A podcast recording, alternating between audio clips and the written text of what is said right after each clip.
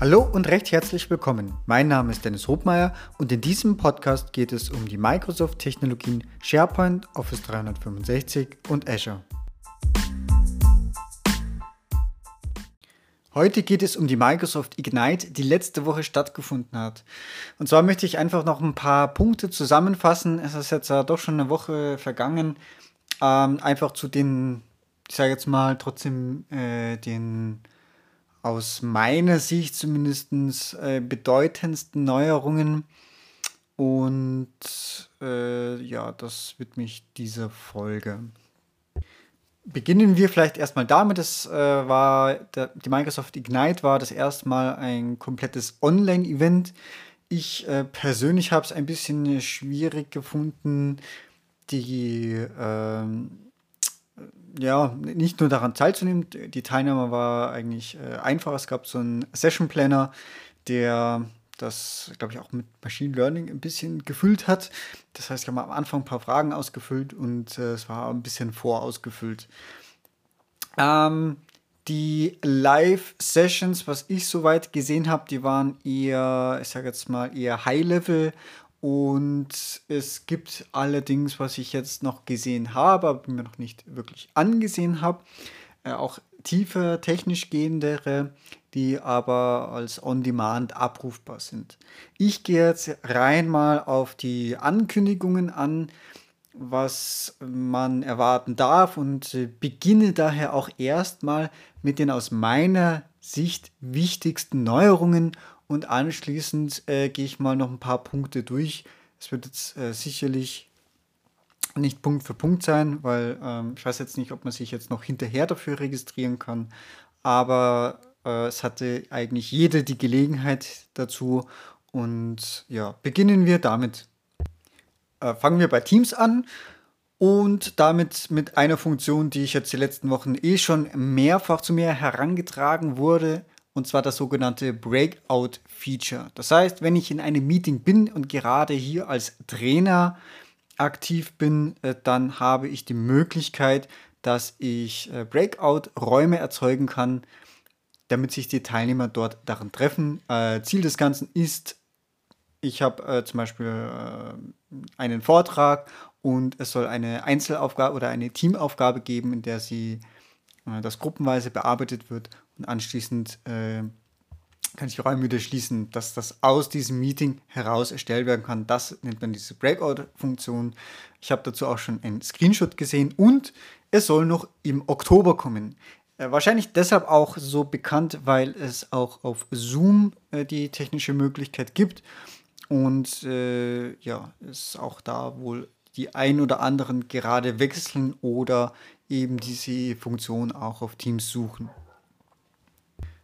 Ähm, die nächste Neuerung speziell auch für Österreich und für die Schweiz. Für Deutschland war das schon verfügbar. Stichwort Calling Plans. Das heißt, wenn ich Festnetztelefonie eben auch über Microsoft Teams starten möchte oder durchführen möchte, dann war bis dato eben nur äh, Direct Routing äh, möglich und jetzt kann ich mit Calling Plans eben äh, direkt alles aus der Cloud beziehen, ohne dass ich einen eigenen Session Border Controller benötige. Das heißt, ich kann bei Microsoft sagen, ich bräuchte eine Telefonnummer und äh, bezahle dafür und habe nichts damit am Hut. So, das ist ähm, zusätzlich auch für Dänemark, Italien, Portugal und Schweden. Äh, und zwar, Moment, muss ich kurz schauen. Ich meine, das war auch für Oktober angekündigt. Dann haben wir nochmal, bleiben wir bei Teams. Äh, es wird kommen die Integration von Power Apps. Das heißt, ich kann, äh, ist vielleicht auch schon als Preview verfügbar. Bitte einfach mal selber nachschauen, je nach Tendenstand und so weiter. Äh, ich kann mir Teams, äh, Power Apps nach Teams hineinholen und zwar wie auf der linken Seite, da wo ich auch Chats, Teams, Activity habe und habe damit auch einen schnelleren Zugriff eben auf meine Applikationen, die im Unternehmen äh, laufen oder die, die ich eben auch strategisch platzieren möchte. Äh, dort hinein kommt auch der, ähm, das Entwicklungsstudio, sodass ich auch hieraus äh, die Bearbeitung von Teams ähm, Power Apps äh, ja, durchführen kann. So, wenn wir gerade dabei sind, was noch dort hineinkommt, ist das Intranet.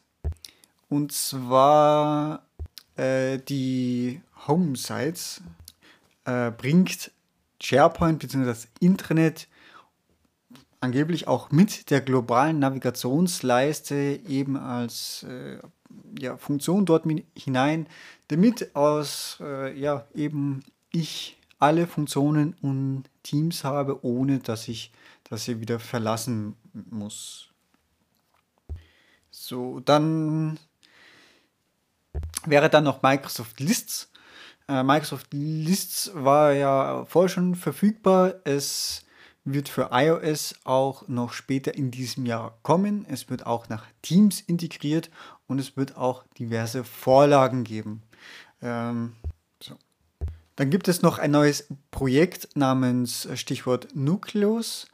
Und zwar ist das eigentlich eine ähm, Technik, um, ich sage jetzt mal, um auch gerade in, äh, dadurch, dass wir alle in der Cloud sind, um Performance und die Verfügbarkeit zu erhöhen. Äh, dabei wird ein intelligentes Caching verwendet.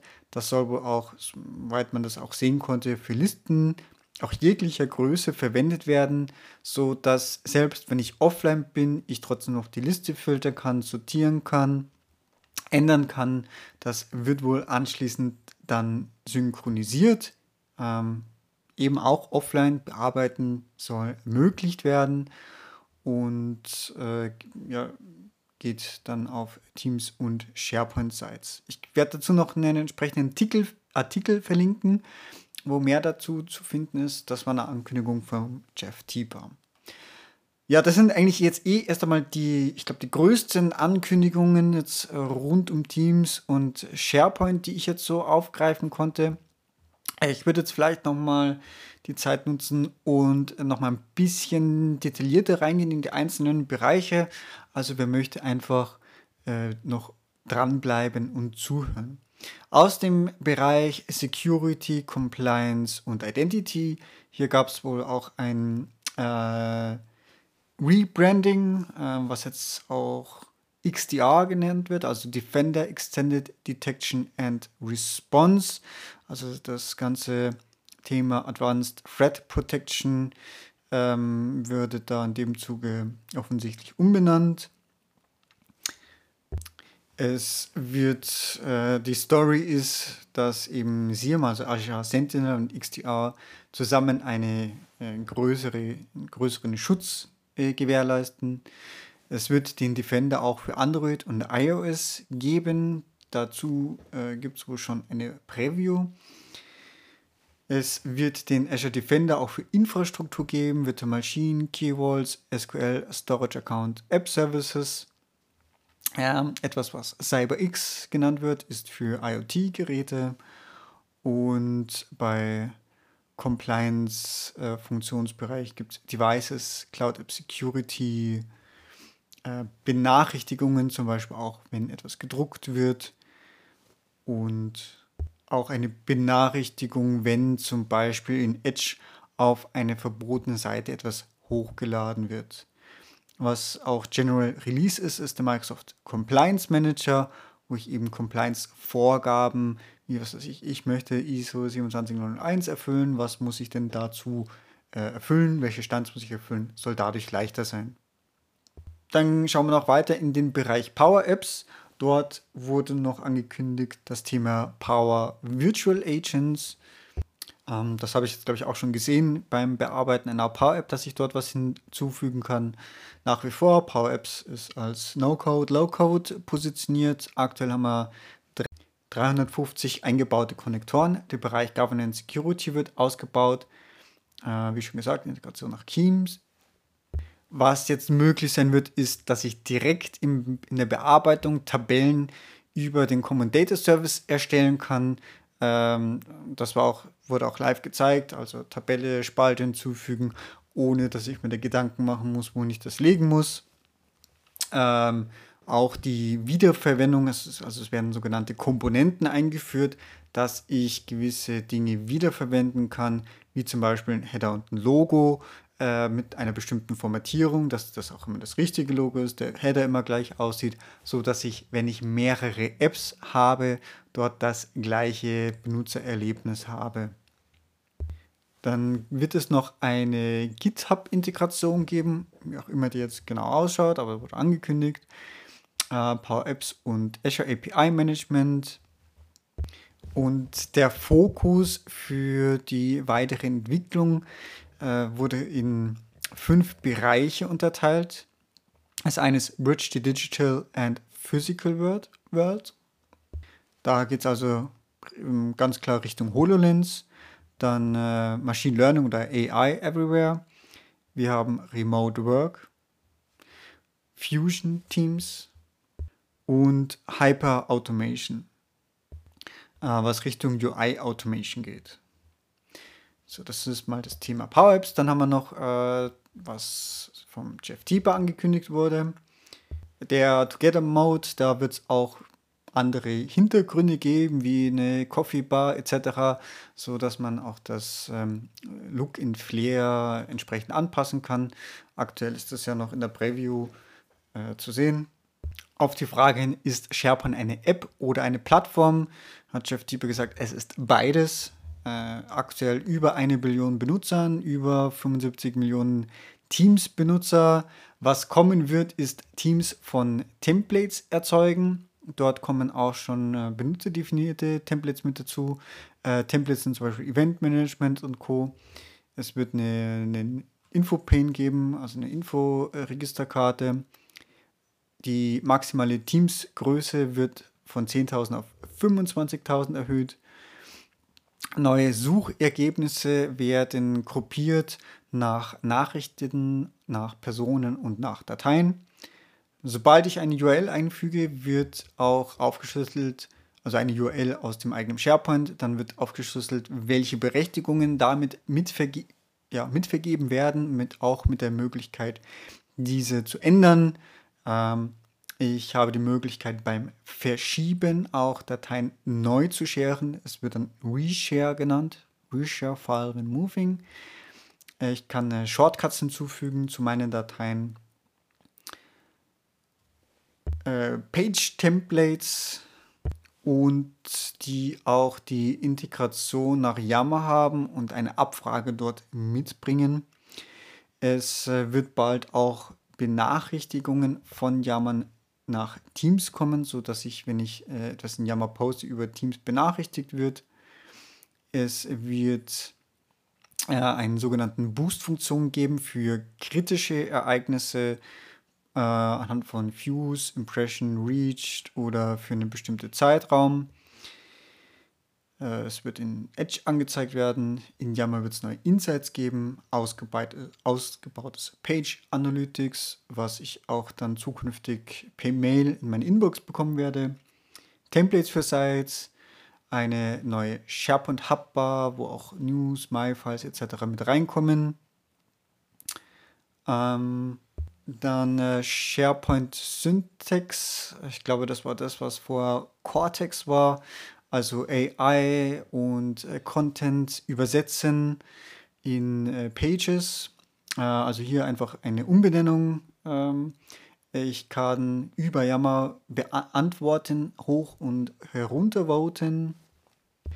Und die Suche nach Experten, es werden da zukünftig auch äh, Topics vorgeschlagen, sodass ich die leicht in meinem Profil hinzufügen kann. Die Suche generell wird eher, wie heißt das so schön, people-centric. Das heißt, die Person finden, dann danach suchen. Das ist auch etwas, was äh, dort dann möglich sein wird. Äh, dann noch so ziemlich last but not least, wie man Virtual Meetings skalieren kann. Bald auch Live-Events bis zu 20.000 inklusive Registrierung. Es wird noch weitere Rollen geben, neue Lobby-Defaults und ein Advanced Broadcasting, also NDI-Support für Teams und ähm, ich glaube SkypeTX hieß das Ganze.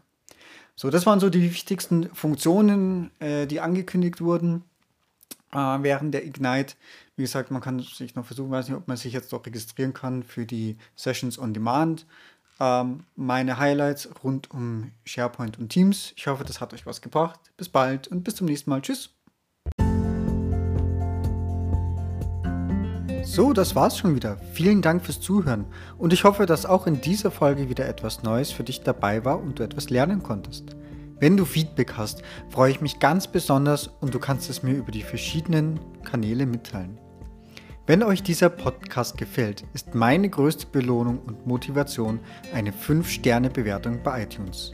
Ich danke euch und bis bald. Tschüss!